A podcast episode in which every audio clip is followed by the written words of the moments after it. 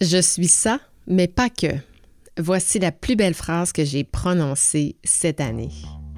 Aujourd'hui, je te parle dans cet épisode de ce que cette phrase signifie pour moi et je te pose des questions qui vont peut-être te faire dévier de ton parcours linéaire. Bring me the next shiny new thing. Bienvenue dans mon univers.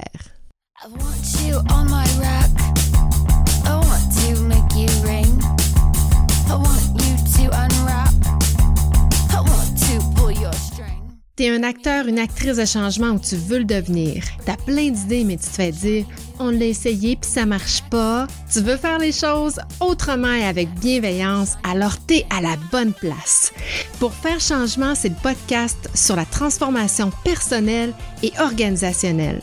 Je te partage tous mes trucs, mes outils mes conseils, des exemples concrets de transformation pour que la gestion du changement, ça soit plus une fonction, mais une compétence. Bienvenue dans mon univers.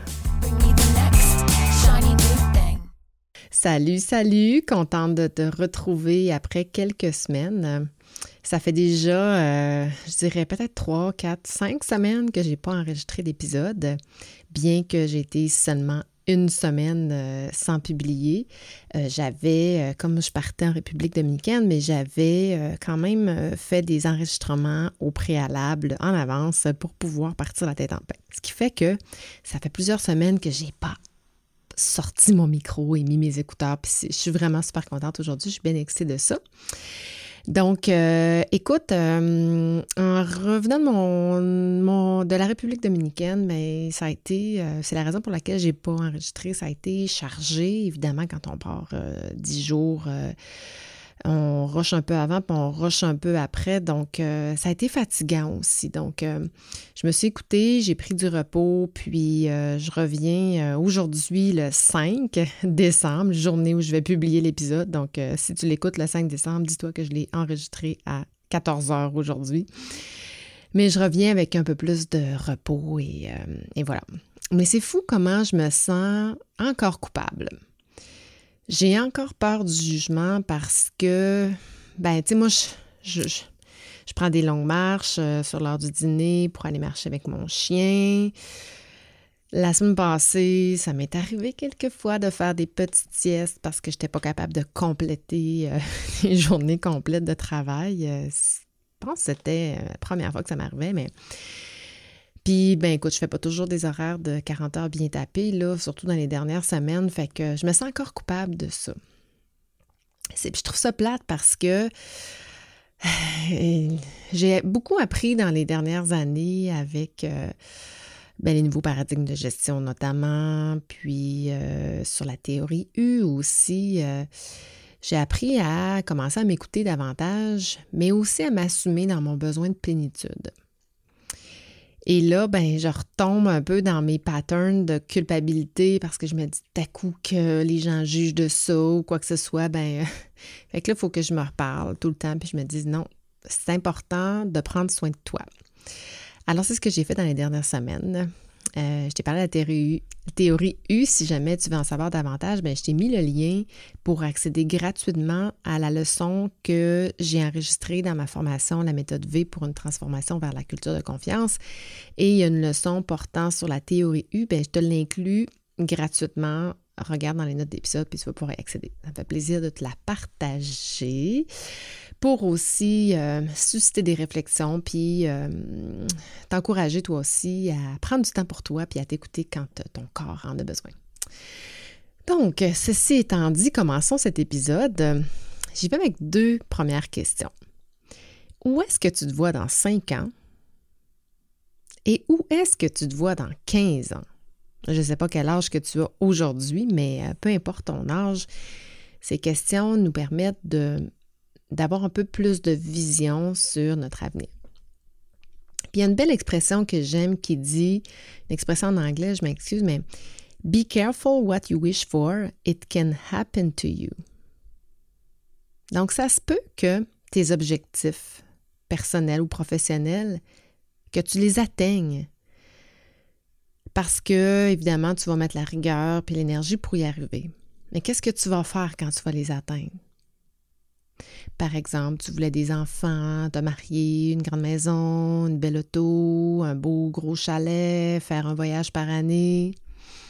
Tu as probablement mis l'argent de côté pour arriver à tout ça. Puis, imagine-toi maintenant dans ton beau grand chalet face à un beau grand lac tranquille. Puis là, tu te dis, ben, je peux mourir parce que j'ai atteint mes objectifs.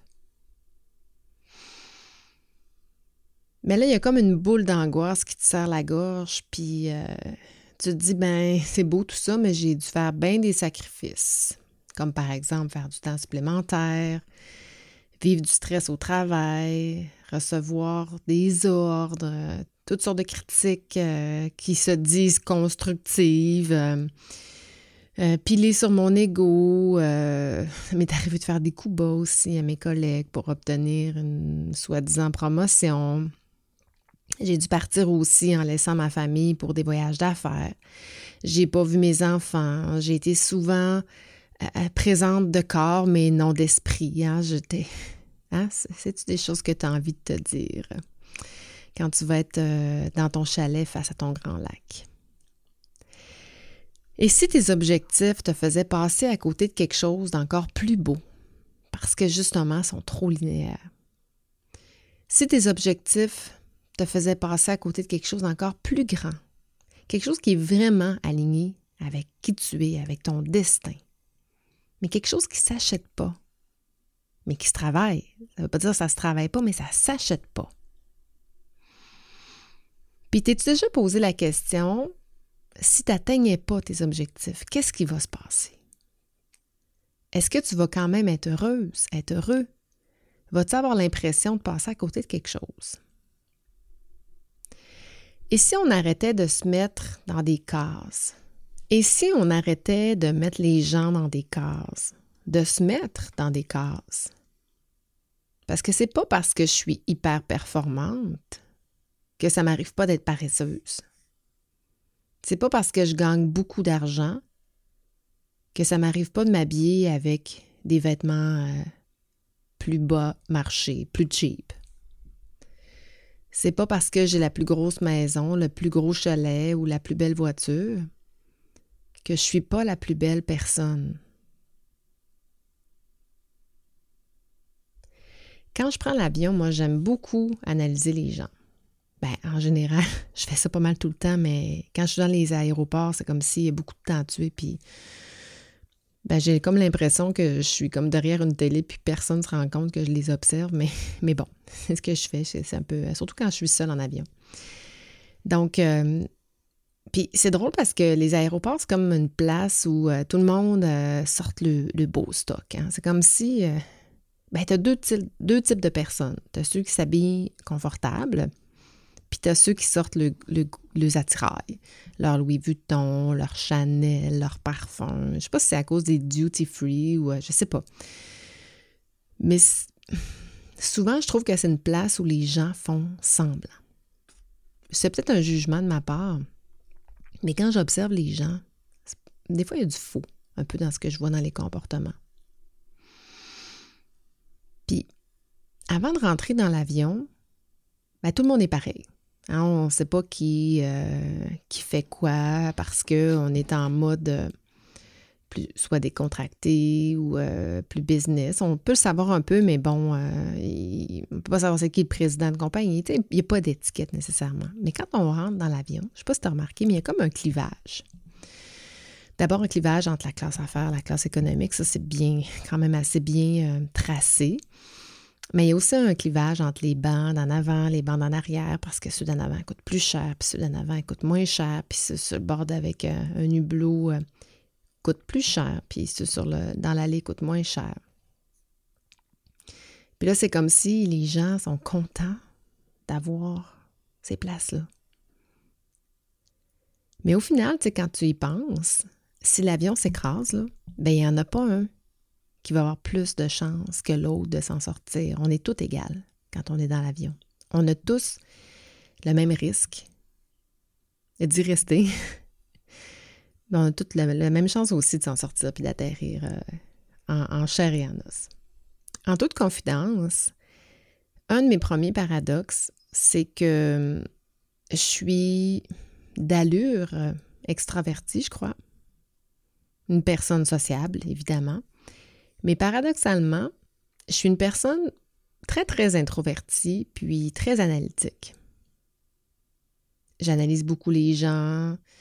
En fait, c'est pas tant dans un jugement que je le fais, mais je pense que c'est dans ma zone de génie parce que moi, je sens les émotions des gens. Je sens qu'est-ce qu'ils vivent dans l'instant du moment. C'est comme quelque chose qui, qui je sais pas, peut-être que c'est comme ça pour tout le monde, mais moi, je pense que j'ai ça à l'intérieur de moi. Puis j'ai souvent questionné les gens, que ce soit des gens, ça m'est arrivé de le faire avec, même avec des gens que je connaissais pas, puis c'est assez rare que je me trompe. Puis j'aime beaucoup regarder et sentir les gens. Sur le chemin euh, vers la République, ben, je me suis retrouvée euh, assise à travers une famille. C'était drôle parce que j'avais à ma droite euh, le couple, le papa, la maman. À ma gauche, il y avait un, bon, visiblement, il avait l'air d'avoir trois enfants, des ados. Donc, il y en avait un qui était assis de l'autre côté de l'allée avec euh, ses grands-parents, qui semblaient être les parents de la fille, la maman. Derrière eux, il y avait deux autres enfants, puis il y avait une grand-maman qui semblait être la maman de, ben, du papa, des deux, euh, du couple qui était assis à côté de moi. Donc, tu comprends que j'étais carrément dans leur vie. Là, il se passait euh, euh, de la gomme, euh, de l'eau, ils se passaient les gourdes, ils s'envoyaient des regards, ils se parlaient. Puis moi, ben, j'étais comme dans le milieu, fait que j'entravais leur chemin, là. C'était très respectueux, par contre, c'était drôle, je leur souriais, puis je leur parlais pas vraiment, mais de temps en temps, je faisais un petit commentaire en riant, puis en envoyant des regards complices, des sourires, etc. Mais sans plus. Mais j'étais vraiment dans la scène. Puis je trouvais tellement qu'il avait l'air heureux, c'était une belle famille. Le papa, le monsieur qui était assis à côté de moi, donnait des bisous à sa femme, il lui flattait la cuisse. À un moment donné, il dormait sur son épaule. Même chose pour la femme, ils semblaient très amoureux puis très complices les deux. Mais à, un moment donné, j'ai senti que la femme était, était pas bien dans sa peau. Elle, bougeait d'une manière, elle se touchait le ventre. Tu sentais qu'elle avait pas l'air d'aimer vraiment son corps. C'est un peu. Euh, c'est peut-être un jugement, mais je sentais que. qu'elle n'était pas bien, puis probablement que le fait de s'en aller sur la plage, elle devait pas filer bien, euh, ça devait la stresser ou quelque chose comme ça. C'est ce que je sentais. Puis là, j'avais juste envie de dire Hey, come on, regarde-toi, tu sais. Regarde ta belle famille, regarde comment tu es belle, regarde comment ton amoureux te regarde. N'es-tu pas heureuse? Peu importe ton enveloppe. On s'en fout. Puis, mais en même temps, je ne pouvais pas dire ça parce que je suis complètement une étrangère, mais j'avais envie de dire ça. Parce que elle n'entrait pas dans la case du stéréotype de la femme parfaite. Elle était heureuse et enrobée. Est-ce que ça va ensemble ou c'est un paradoxe? Et si nos paradoxes fitaient ensemble? Hein? T'es fort, t'es forte, mais t'es aussi fragile. T'es performante, t'es performante, et t'es aussi malhabile. T'es très impatiente et très impatiente, mais t'es aussi une grande oreille attentive. T'es exigeante, t'es exigeante, mais t'es aussi hyper généreux, hyper généreuse. Est-ce que c'est si contradictoire? Notre idéal de vie, notre idéal de notre personnalité, c'est tellement tracé, c'est tellement ancré. Hein, on se trace des lignes, puis on veut absolument atteindre ces objectifs. Avoir de la vision, de la visée des objectifs, euh, mettre des étapes, des milestones. On nous a vraiment formaté de cette façon-là. Puis moi, tu sais, je me dis, tu sais, qu'est-ce que je veux me dire sur mon lit de mort? Est-ce que je veux plutôt dire, bon, j'aurais dû travailler plus, avoir un plus gros chalet pour avoir l'air plus performante? Ou j'aurais dû travailler moins pour passer des meilleurs moments de qualité avec mes amis, avec mes enfants, avec mon conjoint, avec ma conjointe? Pour avoir l'air de prendre soin de moi? Est-ce que j'aurais dû travailler plus pour léguer plus d'argent puis avoir l'air encore plus riche? Ou j'aurais dû travailler moins pour être en présence, pour être plus présente d'esprit avec ceux que j'aime, puis avoir l'air bienveillante? J'aurais dû être plus mince et être moins heureuse? J'aurais dû être plus belle et être moins bienveillante? C'est comme si tout est blanc, tout est noir. C'est un ou l'autre. Mais moi, je pense que, je ne sais pas si tu as déjà lu euh, Frédéric Laloux, la, méthode opale, mais je pense que tout peut être de couleur opale. La couleur opale, c'est le nacre qu'on voit dans les huîtres, c'est comme, ou les perles. C'est un mélange de couleurs, en fait, c'est toutes les couleurs mélangées qu'on voit, mais en même temps, il y en a c'est tout et aucune couleur à la fois. Là. si tu regardes le nacre, c'est une couleur que tu ne peux pas reproduire. Tranche de vie. Moi, quand j'étais petite, quand j'avais 7, 8, 9, 10 ans dans ce coin-là, je souhaitais dans ma vie devenir parfaite. J'en ai déjà parlé, hein? c'était ma quête de vie, c'était d'être parfaite, rien de moins. Je voulais être belle, intelligente, être riche, être gentille, être à l'écoute. Je voulais tout ça, là. Tout, tout, tout. Puis en fait, je ne sais pas si ça va ensemble ou si c'est des moments euh, séparés dans, dans, mon esprit, mais je pense que ça va ensemble. J'avais peur d'aller en prison quand j'étais jeune. Fait que ce que je me disais, c'est que j'allais faire les choses à la perfection. J'allais toujours faire les choses d'une façon correcte, que je prendrais aucun risque, qui pouvait me conduire vers la prison.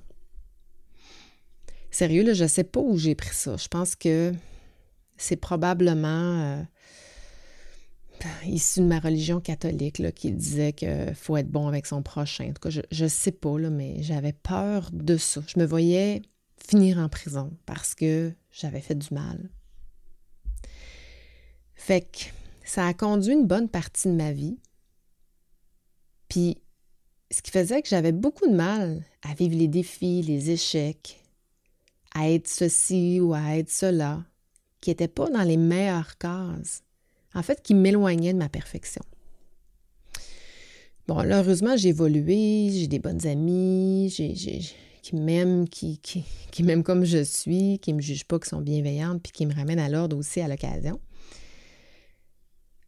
Mais un jour, euh, justement, avec mes amis, je soupais dans un restaurant asiatique. Euh, je sais pas, il y avait, ça doit faire 6, 7, 8 ans à peu près. Puis là, j'ai eu comme un flash. Je me sais plus quelle la, la discussion qu'on avait exactement, mais ça a fait comme hein, il faut que j'ai ma vision 20, 24, 50 ans. C'est-à-dire d'être qui je suis avec mes forces et mes limites. Et je me suis fixé ça comme objectif à atteindre. Là, tu comprends que euh, on est en 2022, bientôt 2023. Donc, je commence à appréhender 2024. Puis honnêtement, euh, j'y suis pas encore. J'y suis pas encore dans le fait de m'assumer avec toutes mes forces et toutes mes limites. Et j'ai réalisé que si je voulais être bien, il fallait que j'ai un objectif de la sorte dans le présent et non pour le futur parce que j'y arriverai jamais. Tu si, si dans le présent, je ne l'assume pas, bien, je vais toujours être obligée de repousser l'année, d'année après année après année. Et j'ai récemment réalisé le constat que j'ai fait quand je suis allée en République dominicaine, euh, en écoutant euh, les podcasts, euh, des épisodes de podcasts de mes, confrères, notamment celui de, Christophe Rousseau qui interroge Chloé Bloom, que j'ai écouté dans l'avion justement, dans le milieu de, la famille. J'ai tout le trajet, j'ai écouté des épisodes de podcast pour pouvoir faire des commentaires à, mes confrères qui aussi en échange. On se faisait, c'était l'engagement qu'on avait pris un envers l'autre. Et là, j'ai écouté cet épisode-là de, Chloé qui disait euh, que les gens l'aimaient pour des choses, mais ils la détestaient pour les mêmes choses. Et qu'elle était souvent prise dans, dans ce paradoxe-là d'être ceci et cela. D'où la question, je suis ceci, mais pas que. Et moi, j'avais peur de dire que j'étais bordélique, par exemple, parce que ben, si je suis bordélique, je ne peux pas être structurée, alors que je suis aussi super structurée. C'est très paradoxal de penser aux deux. Mais si j'étais les deux, dans des contextes qui sont différents, j'avais peur aussi de dire que j'ai pas le sens de l'orientation. Parce que je ne l'ai pas le sens d'orientation, honnêtement. Mais crime, des fois, il y a des chemins que je connais. Je m'en vais dans le bois ou euh, la ville de Québec, euh, je la connais. Euh, je l'ai mappée dans ma tête. Je l'ai tellement. Même chose pour les, traces, les, pistes dans le bois. Je les ai tellement arpentées que je les connais par cœur. Fait que c'est pas parce que j'ai pas le sens d'orientation que je connais pas les routes.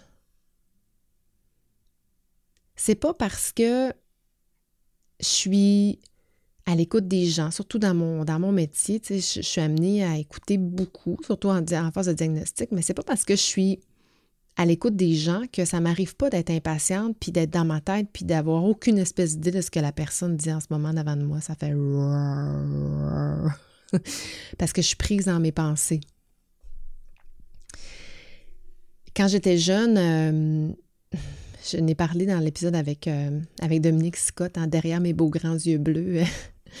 les gens pensaient que j'étais hyper sage. Puis quand je faisais des mauvais coups, les gens ça se peut pas, Vicky, que tu fait un mauvais coup, pas toi.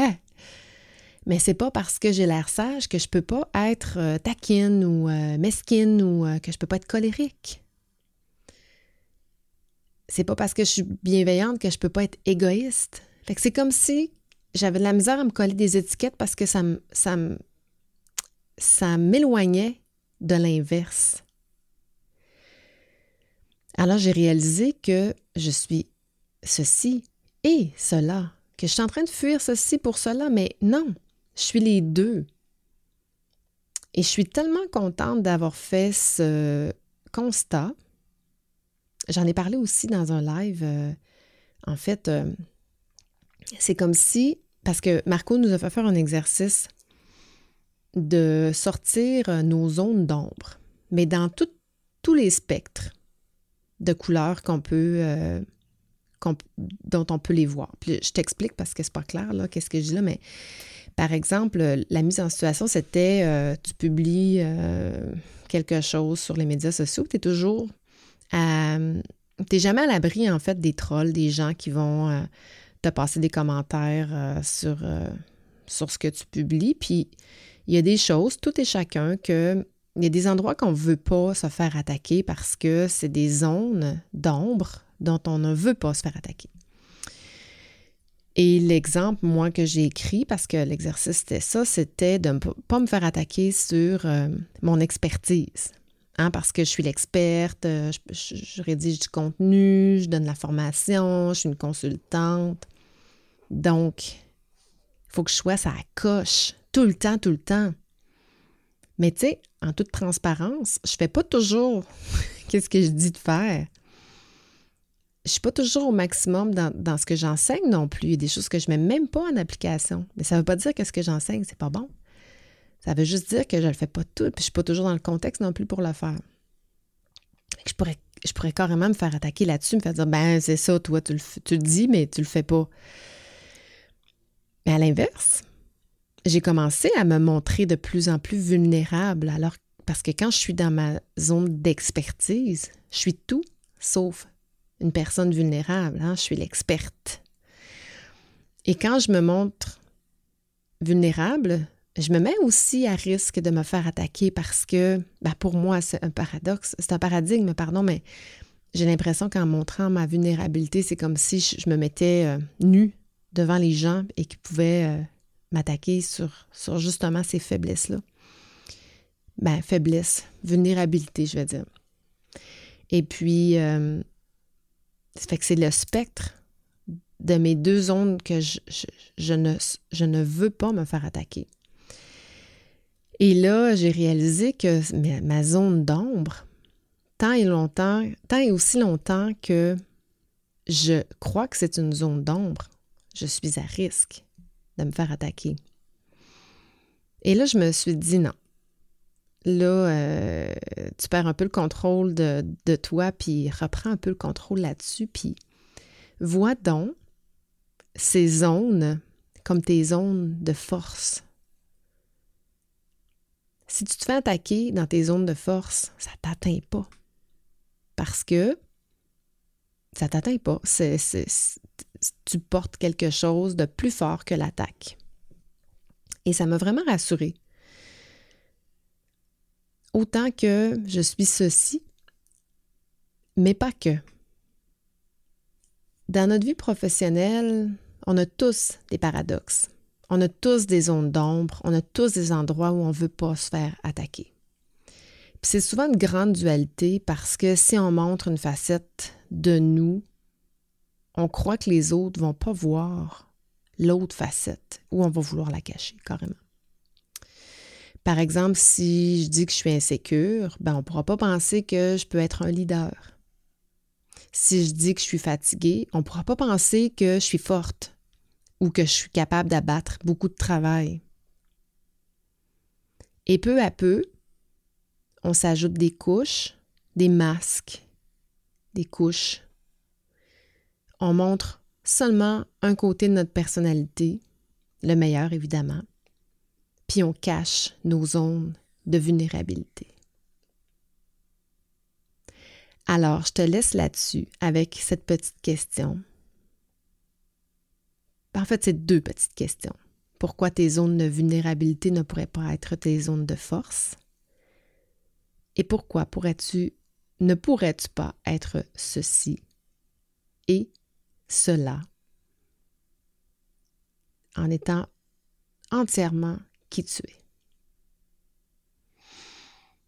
Voilà, j'espère que ça t'a fait réfléchir. Euh, le cas échéant, n'hésite euh, pas, partage-moi euh, tes pensées, partage-moi tes expériences. Hein, comme tu sais, euh, j'aime beaucoup euh, recevoir tes commentaires. Je réponds à tous mes courriels, tous mes messages. Ça me fait tellement plaisir. C'est un peu ma paye, en quelque sorte ma paye. Donc, euh, j'ai très hâte d'enregistrer mon prochain épisode parce que je reviens avec une tonne de sujets. J'en ai un je pense j'en ai huit ou dix là, rapidement sur ma feuille de sujets que dont j'ai envie de te parler. Donc, j'ai une belle, un crescendo euh, qui s'en vient. Puis j'ai, très, très hâte de te partager et de retrouver mon micro moins que 3-4 semaines entre les deux. Fait que euh, voilà, euh, je te dis un, gros, un gros merci et ciao, ciao, à la prochaine. Bye.